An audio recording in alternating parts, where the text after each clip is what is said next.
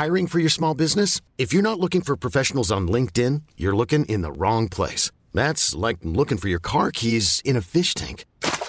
LinkedIn helps you hire professionals you can't find anywhere else, even those who aren't actively searching for a new job but might be open to the perfect role. In a given month, over 70% of LinkedIn users don't even visit other leading job sites. So start looking in the right place. With LinkedIn, you can hire professionals like a professional. Post your free job on linkedin.com slash achieve today. Un petit bruit buccal subtilement dosé, le chip est en danger. Rendez-nous le chip Bonjour everyone, I am Kavidona and you are now listening to a spin-off episode of Le Chip. Why is this episode in English? Well, this summer, François, Melanie and I offer you three solo episodes, one for each of us. Quite frankly, I had zero clue or inspiration for my episode. I was about to give up when suddenly, out of nowhere, Mr. Gene Demby reached out to me for a walking tour. I'm a tour guide. I immediately invited him on a show, and here we are, I have my solo episode.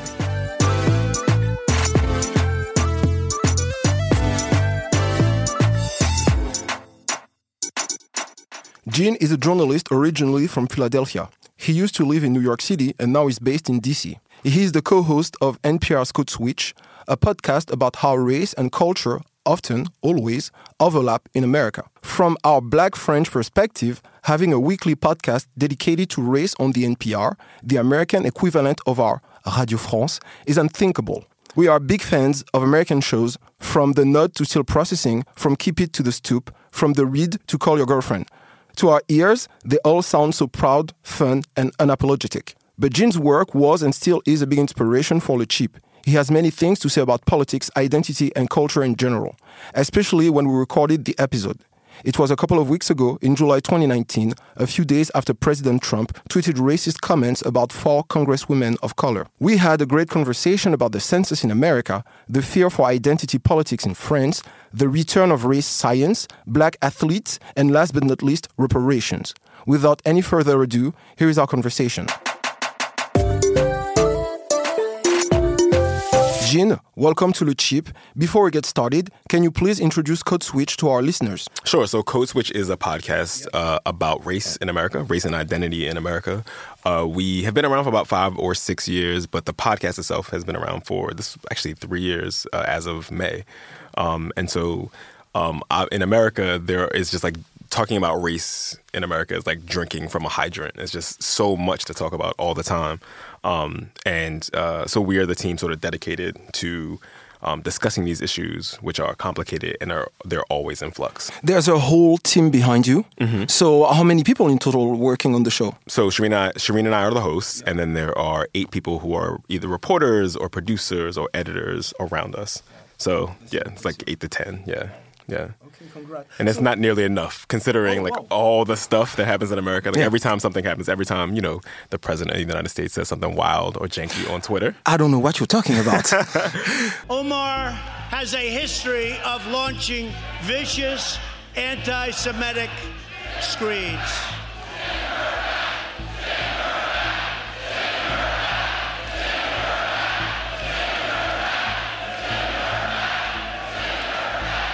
People are like, we need you to say something. And so, uh, yeah, we could, the team could be easily two times as large and we still wouldn't have enough people to cover all the stuff that's happening. There is currently a lot of drama about the census in America, especially around citizenship. Can you tell us more about that?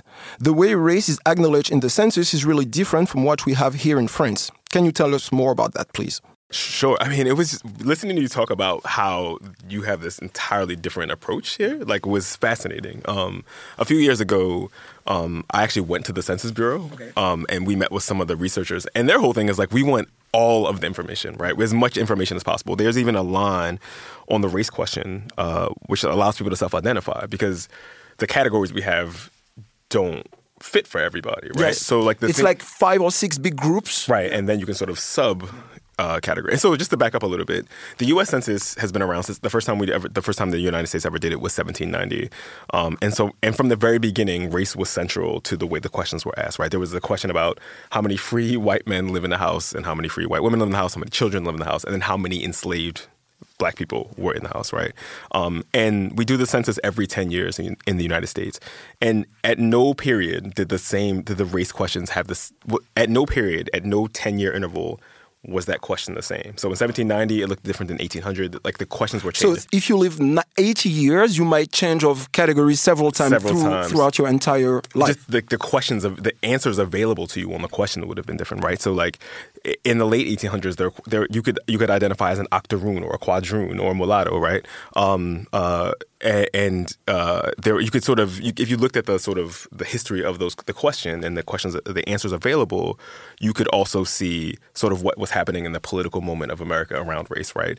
Um, there was a lot of Chinese immigration in the late 1800s so you started to see Chinese like show up on the uh, census. And then you would see Japanese show up and then you would see Mexicans show up and then Mexicans were considered white people so Mexican went away and then it came back like there's all these things happening in the way the Americans understand race and you can sort of see it very clearly on the census form. Um, and just like to sort of go down the rabbit hole a little bit, um, Homer Plessy, I don't know if you guys are familiar with Plessy versus Ferguson. It is this this incredibly important Supreme Court case in the United States. It's the case that basically um, enshrines the idea that black people and white people can be legally segregated. This is after slavery, um, and it enshrines this notion called separate but equal. Like so, so it's going to be uh, the beginning of Jim Crow in the in the exactly. post Reconstruction era. Exactly, um, and. Uh, before then, you know, there's there's this whole you have these millions of black people who are free, right? And suddenly you have to figure out what to do with them. So Homer Plessy is this man who's traveling on a train, and he is partially black. I think he's an I'm going to get this wrong. He's either a quadroon or an octoroon, but he has a black ancestor. He's light enough to pass for white though. Um, he's on the train, and then someone realizes that he is not a full white person, and so they say you can't be here, and so he sues. He sues and says that. I should be allowed to sit wherever I want. And so this goes to the Supreme Court, and the Supreme Court says, like, no, absolutely not he's a black person, so uh, as long as uh, the accommodations are equal, um, then the people can be separate. And this sort of enshrines segregation, racial segregation. The so, so, there's an idea of racial hygiene mm-hmm. that that there's something wrong with black and white people interacting too much. But right, w- right. W- well, well, the reason I bring up Homer Plessy is that in 1890, Homer Plessy was uh, uh, identifying as an octoroon. Yes. By 1920, because the census is done in person, okay. by 1920 he's identifying as a white person. Hey. Yeah, and so like there's this thing like even this person who was central to the like the the mech- the physics of racial caste in the United States was a person whose identity was like in, in flux, right? To him, oh, right? Oh, this is fascinating. So you're aware of the fact that racial categories are not perfect. So do you agree with the French method? No racial or ethnic categories at all on the census because they're imperfect. I am being the French white devil's advocate. Are you calling white French people? White no, I'm not. I'm not. I'm not. No, I, I, could get. I could get in trouble. Um, I mean, it's hard, right? I mean, there's all these these sort of complications about the census question, right? Like, one of the reasons that the conservative and Republicans who want, and they and we know this because this is what their documents say. One of the reasons they want to put a citizenship question yes. on the census. Are you an American citizen? Is be, are you an American citizen? Is because they know it will depress the numbers of respondents um, in places in which there are large large numbers of undocumented people, right? And those people are going to uh, more than likely be Latinx, which is the term we use for people from uh, from uh, Spanish speaking countries, post colonial Spanish speaking countries in in the hemisphere in our hemisphere.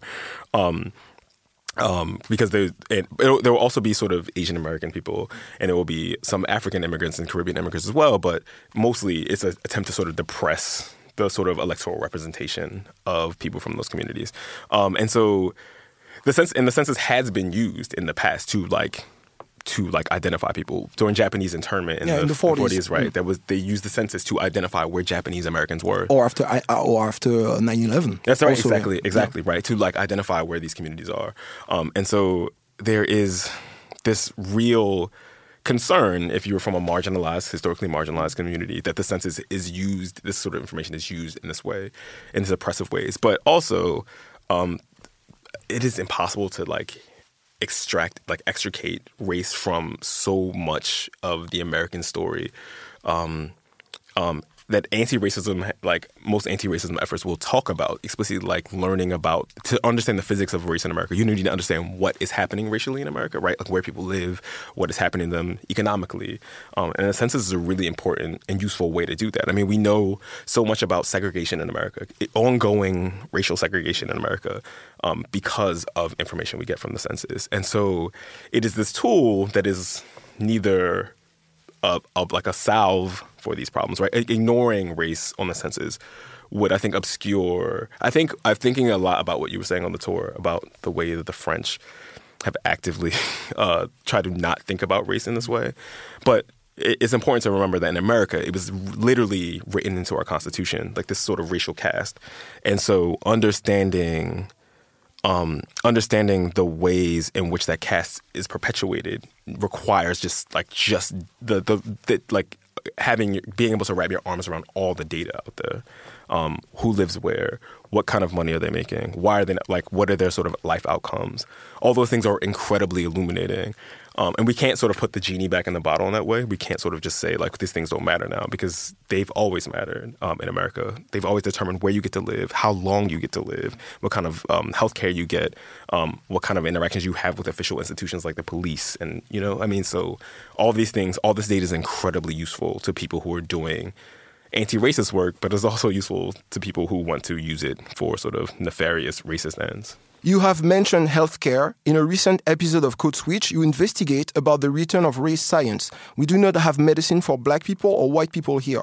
What is it all about? I mean, it, it depends on I mean, we got some a lot of feedback from like black doctors, right? I mean, I was reading an email that we got just the other day from a doctor was saying like there's all these things that we should take into account specifically around black people because again if the argument is that we are all biologically the same um, then we should not be taking race into account when we sort of determine you know, who, who, how do we administer drugs and how we prescribe drugs to people and like, um, but that's controversial even among like black doctors, right? And and and like this is a whole complicated thing in part because race race medicine medicine in America has been really racialized. Like black people were test subjects for all sorts of horrible experiments, like medical experiments experiments historically. And so there's this long history of this sort of singling out black people and also Latinx people. I mean, during World War II, um, one of my former colleagues, uh, Caitlin Dickerson, wrote this piece about how she discovered this program in which um, the United States government was testing mustard gas on black and Latino and Asian people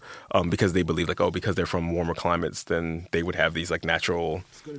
right exactly right they, they they won't like all sorts of like sort of malaria and all these sort of diseases will not affect them and so we can like test out these diseases on them. Um, and so there's this long history of sort of um, racialized medicine in America. Um, and so there's this, the, on one hand, like the sort of mapping of the human genome opened up this whole world in which people are like, look, race is not a real thing. We should start treating people the same, which is important.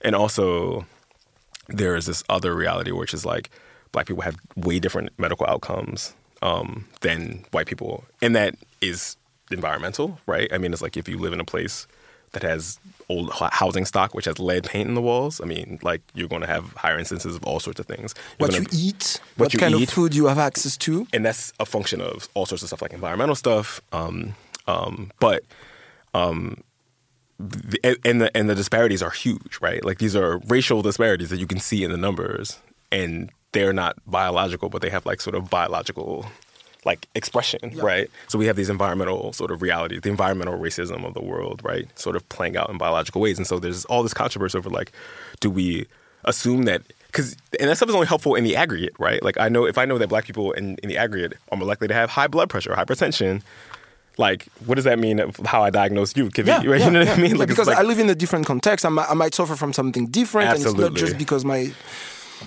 skin in the same color as people who, su- who suffer from hypertension exactly. in one society that it means that the people with the same skin exactly. color everywhere is going are going to have the same kind of issues so if i'm a doctor do i come to you and say like oh well we should also screen you yeah. for this thing like knowing n- not a lot about you but biographically we know that you are like a black person right and like we don't know your other biography that you like are part of this larger diaspora but we know this one thing about you like should we then screen you differently? Like, I mean, it's a really complicated and messy set of questions. Right? I have a, a really good friend of mine who happens to be white. Okay.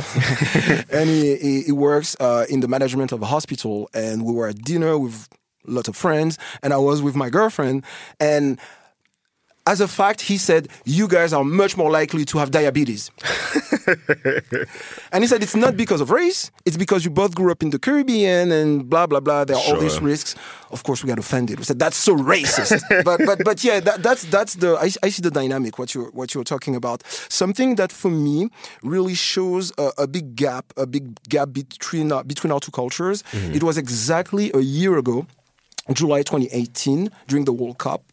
At the end of the World Cup, France won the World Cup with a very black team. Kylian Mbappe. Yeah. Jamais menti, ramener la coupe à la maison. Allez les bleus. Uh, Trevor Noah from, from The Daily Show um, called it an African victory. Yeah. And a lot of people in France got offended. A lot of people in the U.S. were like, "Yes, this is my team. I'm riding for France." Yeah. Because look at all black, look at all the black people in the team. yeah. Yes, I'm so excited. Africa won the World Cup. Africa won the World Cup. Africa won the World Cup. Africa won the World Cup. You, you know what? For me, that that conversation was like uh, a car accident in slow motion, Be- be- because the way that? we, we talk about identity, especially about the national team, when the national team was doing bad, like ten years ago, people used to call used to call them uh, Islamic thugs. In 1998, the French national team, called Les Bleus, won the World Cup, a moment that was celebrated throughout the country. And it seemed to be a breakthrough for French multiculturalism as well, since several players were either immigrants themselves or children of immigrants who came to France in the 20th century. But not everyone supported diversity, particularly nationalized politicians like Jean-Marie Le Pen. Je trouve que c'est tout de même un peu I think it is a bit artificial to make these players come from abroad and to baptize them as the French team. I noticed that players on the other teams chant their national anthem with a big heart and a full voice, while I noticed that the majority of the players on the French team don't sing it or visibly don't know it. ne- visiblement ne le savent pas. Oh wow. So saying they were not French, not fully French, was an attack. wow. So when people then, who are not French, say, oh, they're very black, so then they are the African team, a lot of French people of good intention will tell you, no, they're not. how can how can you say that they're French? But then it raises the question: when the team is good and they win, they are French, and how dare you Americans talk about the ethnicity without remembering that a few years ago we were not that kind to the team. So there's the, the this question of I, I remember the French ambassador uh, in the U.S. sent an open letter to Trevor Noah saying it's a shame we don't talk about race this way in France. They learn to play soccer in France. They are French citizens. They're proud of their country, France. The rich and various backgrounds of these players is a reflection of France's diversity. France is indeed, now that line there was interesting. The rich and various backgrounds of these players is a reflection of France's diversity. Now, I'm not trying to be an asshole, but I think it's more a reflection of France's colonialism. Uh,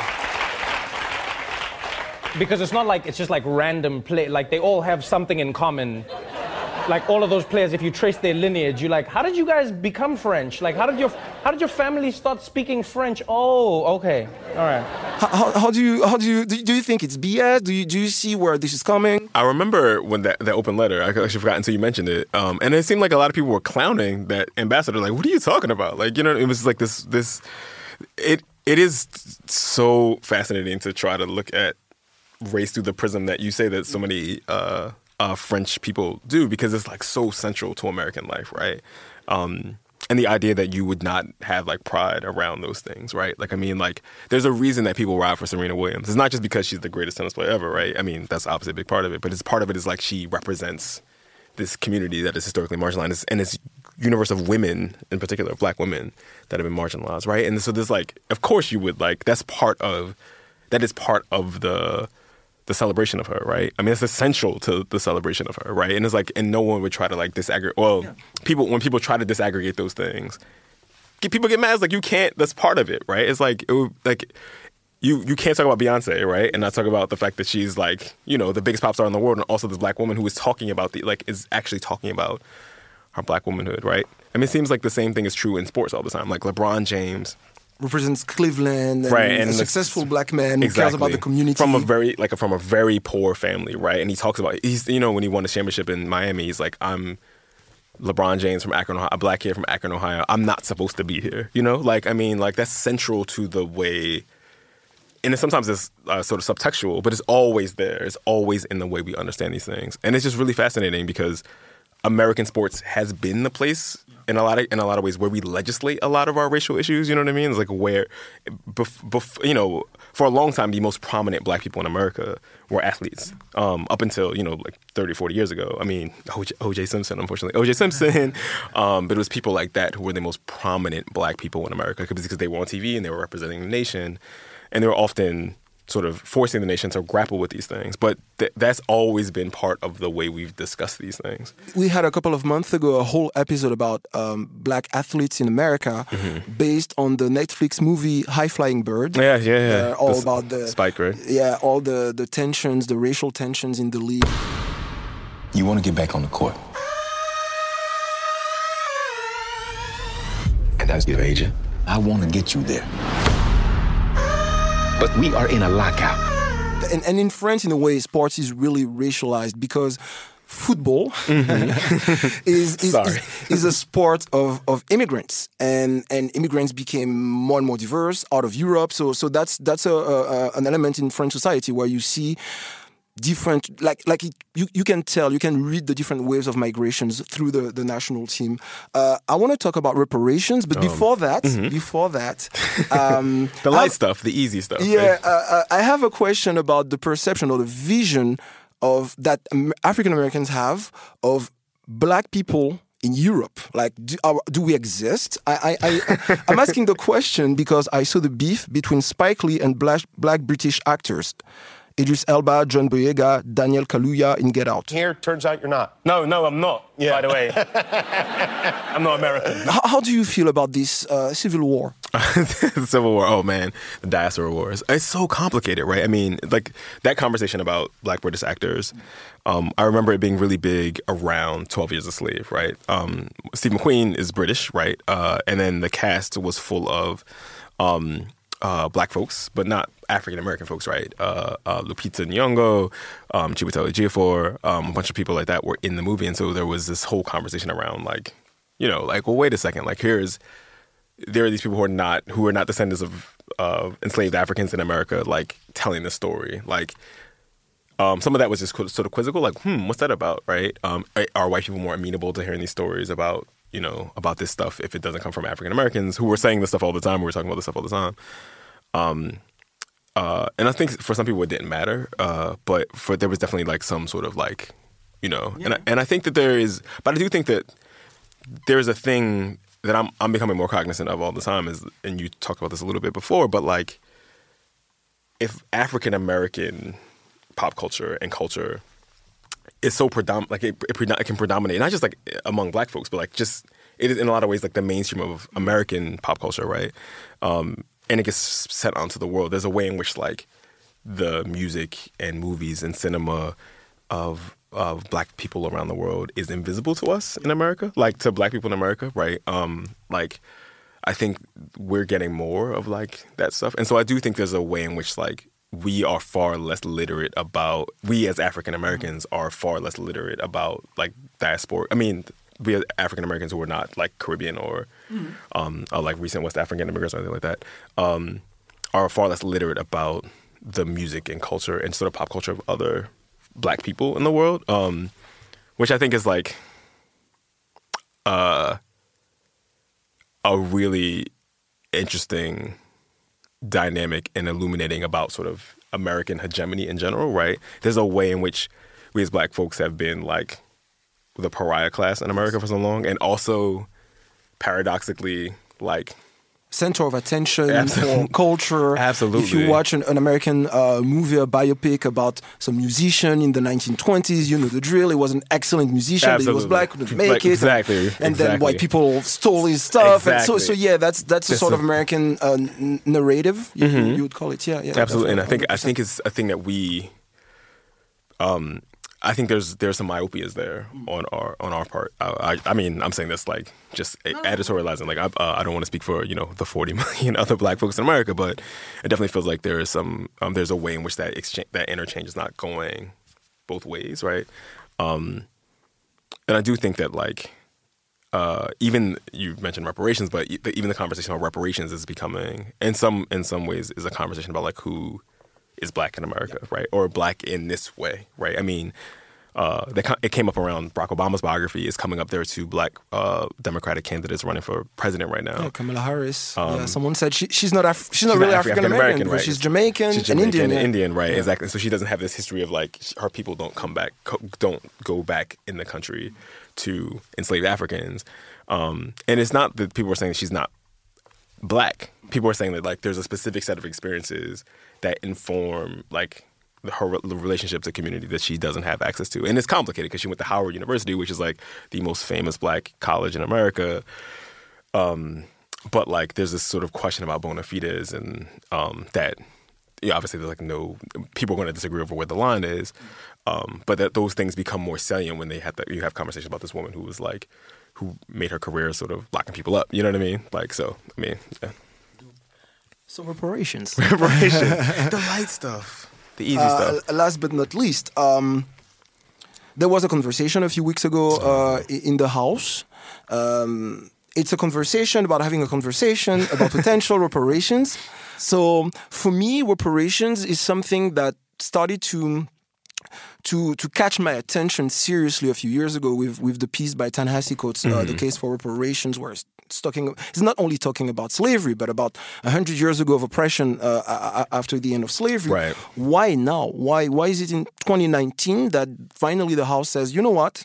Let's talk about it. Is it Trump? Is it the the, the 2020 election? What, what what is it? I mean, I do think part of it is, um, I have a. I want to ask you a question about the way that conversation is. Is is there a reparations conversation No. here? In, In 2001, in Mhm. 2001, there was a, I've mentioned that on the tour, there was a law voted by the Senate acknowledging slavery as a crime against humanity. Right. And in the original draft, you know, it's, it's a legend. Uh-huh. in the original draft, there might have been a chapter opening a conversation about potential reparation. Wow. But I don't know where the chapter is going Mhm. here. I don't think so. It's not in the agenda. That's not a priority. how could you even have that conversation if you're not having? If you can't talk about race, right? If it's a thing that's frowned upon, how would you even get to the point where saying this this group of people is a class of people, not class of people like? But, but you, you, you see, this is this is the, the, the very interesting dynamic. There's no discussion in, in about race in France, Mhm. in mainland France, Mhm. but in the region of overseas, in the in the colonies, there's always been discussions about race. There Mhm. were laws for black people. There were Mhm. the, the word black existed, of course. But- Right.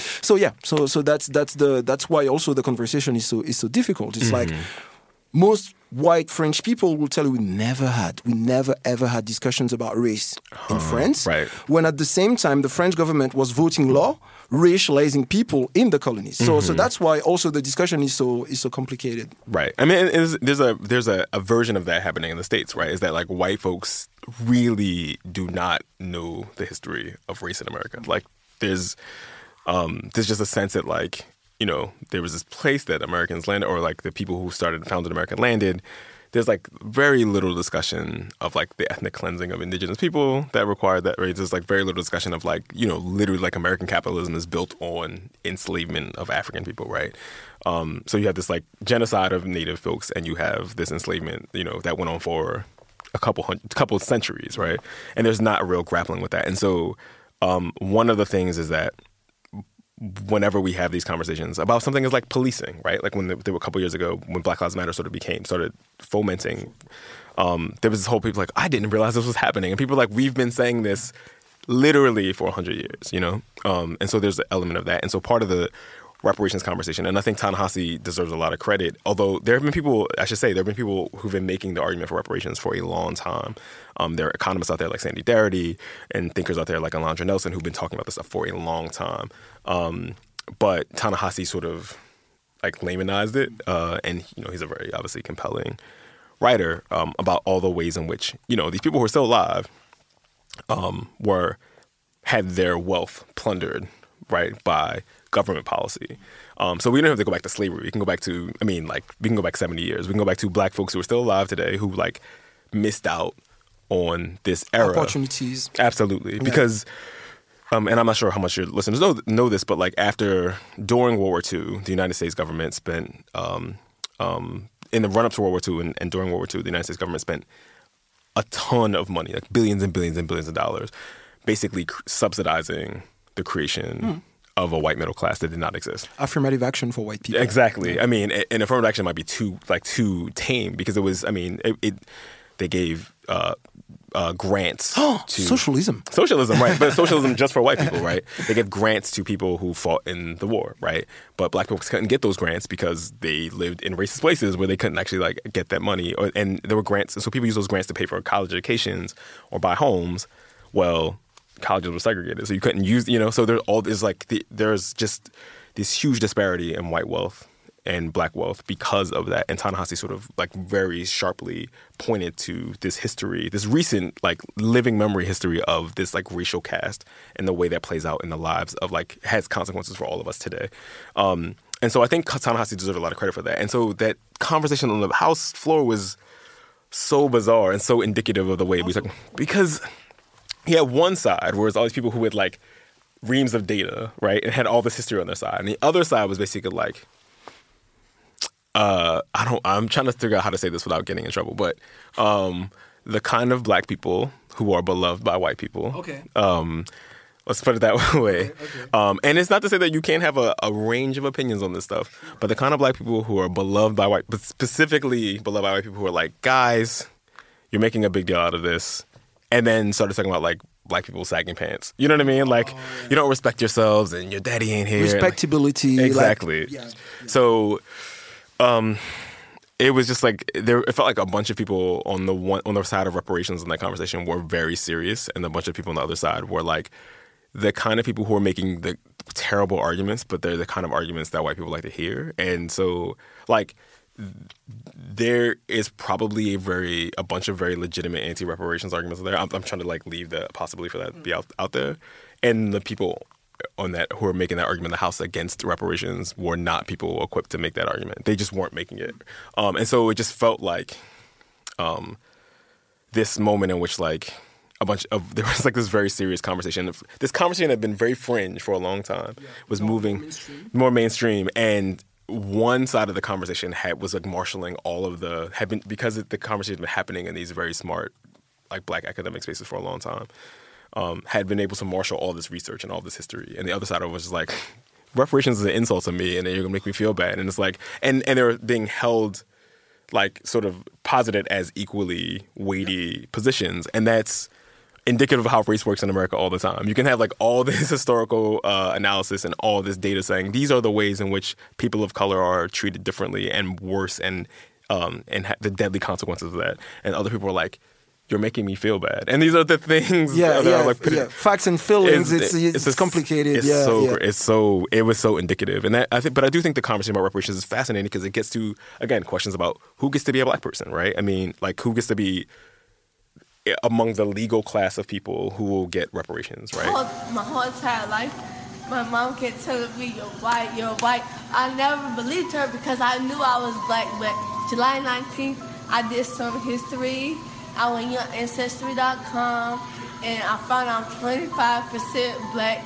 And this whole time I knew it. I knew I was a black Um, girl. what would that look like, right? I mean, there's conversations about like, well, do we maybe we give black people free educations, and a whole bunch of people are like, well, listen, education for black people doesn't work for the same way it does for white people. Like black people with college degrees don't make what white people make is not a way to build wealth. You know, like it's if like, and people are like, well, we we can't talk about. We're, just supposed to, we're supposed to just cut black people checks and give them something. And people, some people are like, yes, like maybe that's the way it works. Should it be um, some sort of like bond issue? I mean, and, and what you'll hear also is, is interesting from some of the, the scholars who've been thinking about this stuff for a long time is that they're broadly in favor of like anti-poverty, like not just for black folks. They're saying that there needs to be specific reparative uh, mechanisms for black folks, but also we should just have a mechanism that creates a floor so people can't be poor to begin with, like white people, black people, whoever. Right? This is a larger sort of the problems of capitalism being addressed, right? But this is a specific injury to black folks, and so um, even the the researcher I spoke to at some a little a little bit Sandy Darity at Duke University, who was talking about this, who's been doing, he's an economist, he's been thinking about this for a long time. He was saying that like you know, there's a bunch of conversations about what you do about Jamaican Americans and Caribbean Americans and how they make this claim. And his argument was like, they have a claim to make. They just don't, their claim is not with the American government, right? It's to England, the, England, France, France, the Netherlands, exactly. Spain, or whatever. Yeah, Exactly. And so his argument is that there should be as many of these sort of lawsuits or many of these sort of arguments happening at the same time, but they're also discrete arguments. And so it's just a really messy and fascinating conversation. We're, we're trying to do an episode on this in the near, near future. Just like, let's leave aside the political feasibility of it, right? Like, let's just talk about what it could look like. Like, if you were to do it, what would it look like? Um, just to like, just game it out, like you know, just to you know, like let, leave aside whether or not it will actually happen. But and but I just want to circle back to something. I'm sorry, I'm like rambling, but something you said earlier um, was like whether it's because of Trump. Um, I think it's actually because of Obama. Okay. There's this idea that some this sociologist um, or maybe it's a political scientist uh, call like the the revolution of rising expectations, right? Like there weren't riots in America until the civil rights movement happens, right? Like there's this thing that happens in which black people start to ask for things and things start to change a little bit when they realize like, oh no, we can envision a world in which some of these things are happening. And also, damn, this is messed up. This uh, can I curse? Am I allowed to curse? Oh, yeah.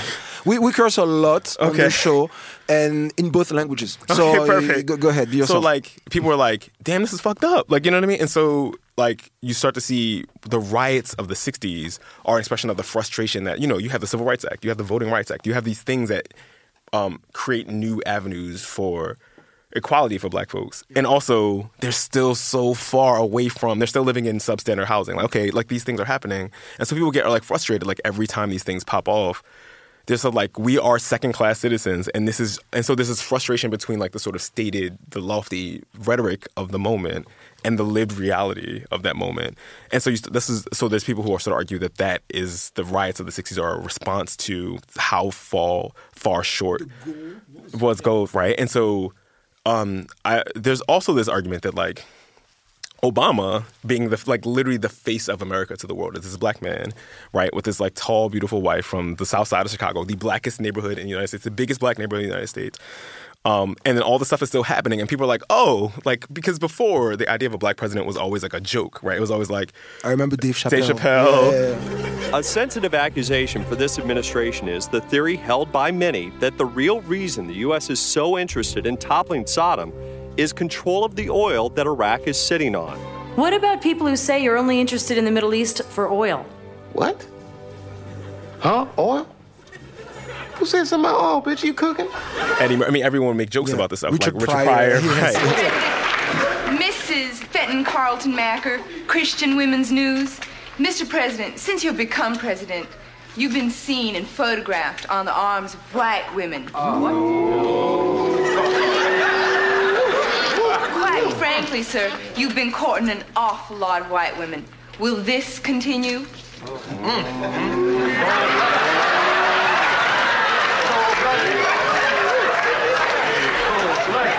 As long as I can keep it up.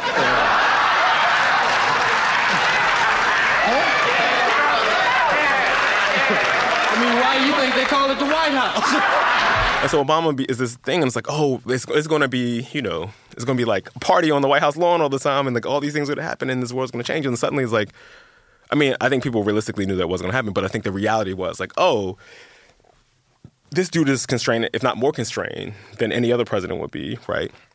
Um, and there's all these ways in which America is still messed up, and like, What do you mean constrained? constrained by constrained in the sense of like restricted, right?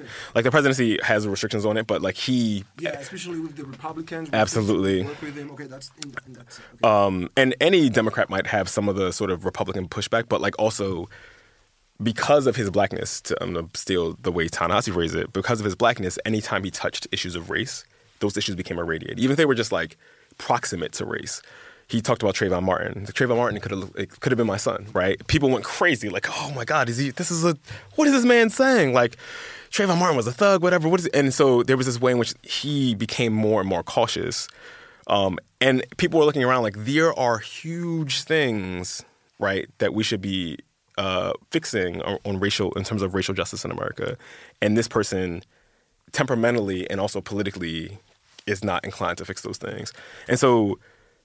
I th- there was an argument that you don't have sort of the unrest in Ferguson, right? Like you don't have these civil unrest in Ferguson and all sorts of other places if you don't have Obama there sort of like as the face of America and so people are looking forward like, "Oh, this is how far the dream is from the lived reality." And then you have these the streets exploding, So right? it, it, it makes it makes it more frustrating. Yes. Is- is it what? Okay. It's like much more people are living in a space in which they can um, they can imagine a world in which uh, in which things are better, and you're also living in a world in which you know, like you know, 2011 in New York City. Um, there was this policy that New York City had on the books for a long time called stop and frisk, which was literally just the cops can run run up to you, stop you, say, "Kévi, uh, you look suspicious. I'm gonna go in your pockets." Right? It was only Black and Latino people. There were in 2011 there were 684,000 police stops. 90 percent of those were Black and Latino people. Same issues in France. Yeah, right. There, Exactly. there, there, has been because even if we don't measure uh, race the same way, Mhm. there are still associations or Mhm. scientists making surveys on that, and Mhm. they realize that if you are seen as um, of African descent or Mhm. North African Arabic descent, Arab descent, you you you're much more, Much more likely, likely. to be to be stopped and frisked. uh, in Absolutely. Paris. And uh, and the I imagine just like in Paris, like none of that was ever. It's like codified as racialized, right? It's like no one's saying like we're going to stop Black and Latino people. You just deploy the police in a way that you stop Black and Latino people, and so. Um, there's all these ways in which like black people's movement through the world is like police like literally policed in this way and like you don't you would not have black lives matter right if you don't if maybe if you don't have barack obama sitting there sort of like oh this is there is this is this sort of central black man is like central to American political power and is either incapable temperamentally because of who he is or politically of doing anything about it like oh we have to do this ourselves right and so i think um, um, you see like the queer black women who started black lives matter um, and who push for this stuff like really i think I think they there there would it would have happened anyway, but I think Obama, in a sort of weird, perverse way, sort of catalyzed. So is, is the conclusion in a word? Thanks, Obama. I mean, like you don't get Trump without Obama. Like you, you. I mean, Trump becomes feasible. Like first white president. right. I mean, white people like literally have never had to imagine an America, right? Like in which they were not center to it, central to it, right? And suddenly, like in this very subliminal way, well, not maybe not so subliminal, like the face of America, the person who was on TV every day uh, as the face of America was this black person, right? Um, who made references they didn't get sometimes, and like you know, and like uh, people felt some type of way about it. Like you can look at the poll numbers, and like there's all these sort of like deep connections between uh, antipathy for Obama and racial like racial identity, like, and so Obama like in one way like creates this sort of like revolutionary sentiment among black folks, but he also um, a, a revolutionary sentiment among a certain universe of black folks, right, who want to change things more radically. But he also creates this reactionary sentiment among white people, like who are having to look at this every day and say, "Oh no, no, no, no, I don't want that." So thank you so much Yeah, for, for you. this uh, amazing uh, discussion. Is there anything else you would need to to add or ask? I don't know. Um, uh, I don't know. No, we, we, we- we're good. I mean, I when we were on your tour yesterday, I was just sort of. It was fascinating because like he was talking about Richard Wright and this moment like of like la négritude, right? Um, and you could see like like Ta-Nehisi moved here for a little while, right? Yes, you yes, know. yes. I had his family on my tour. Oh, nice. Okay. Yeah, I mean, yeah, he, they're wonderful. I think that like the idea of a colorblind society, like after we've already sort of loosed the the genie of race into the world, is impossible. But I could see why people were so attracted to to like France, right? As a as a and, and people remain so like sort of enamored with it, right? Um, like even if like the official sort of like sort of studied ignorance around race, right? uh, That you were sort of mentioning, um, is like this like this like sort of untenable, sort of like this like polite fiction, right? Um, I do think there are all these ways for a certain kind of black person, like the people you were talking about, Richard Yeah. Wright and Baldwin, all these people, The intellectuals, Right. the- yeah, yeah, yeah. to like live a life, Yeah. right, that they would not have had been able to live in the U.S. And I think there's just there's something beautiful about that, but also like something deeply sad, right? You know, I mean, because you know the U.S. was their country, right? They should be able to be their full selves, their full, beautiful, flawed selves in the place of their birth. But also, like, there was a place that allowed that to happen. Yeah, and that's kind of there's something to be said for France for that. Yeah, yeah, yeah, no, definitely. That's that's what I'm trying to do. uh, so thank you so much Man, for, thank you. for for being here. Uh, everybody, go and check uh, Code Switch. Yes, please Uh, do. It's uh, it's it's a it's a wonderful show. Uh, you send my best to everybody. Oh, thank you, man. And uh, and you, you you come back whenever you want. Oh man, Uh, if you're ever in the states, we're going to have you on Code Switch. Wow. And it, like I can't wait. All of the squad just come I, through. I, I would love that. Well, that was my first episode in English ever. There might be some more content in English. There might be a Le Paris Noir podcast. Stay tuned. In the meantime, I want to thank Gene Demby for his precious time. That was a pleasure to chat with you. Thank you so much to all the listeners. If you managed to stay with me with my Franglish, please share the episode with your people. We'll be back together, Mélanie, François, and I, in late September with more content en français. You can find me, Kévi Donat, on Instagram at Le Paris Noir. And for any requests, shoot me an email at leparisnoir at gmail.com. Bye.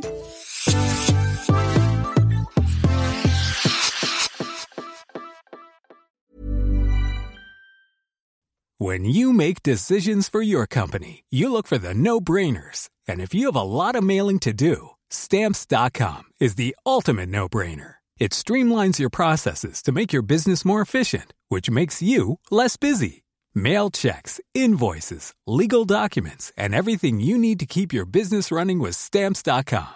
Seamlessly connect with every major marketplace and shopping cart. Schedule package pickups and see your cheapest and fastest shipping options from different carriers with rates up to 89% off USPS and UPS rates. And with the stamps.com mobile app, you can take care of mailing and shipping wherever you are. Make the same no-brainer decision as over 1 million other businesses with stamps.com. Sign up with code program for a 4-week trial plus free postage and a free digital scale. No long-term commitments or contracts.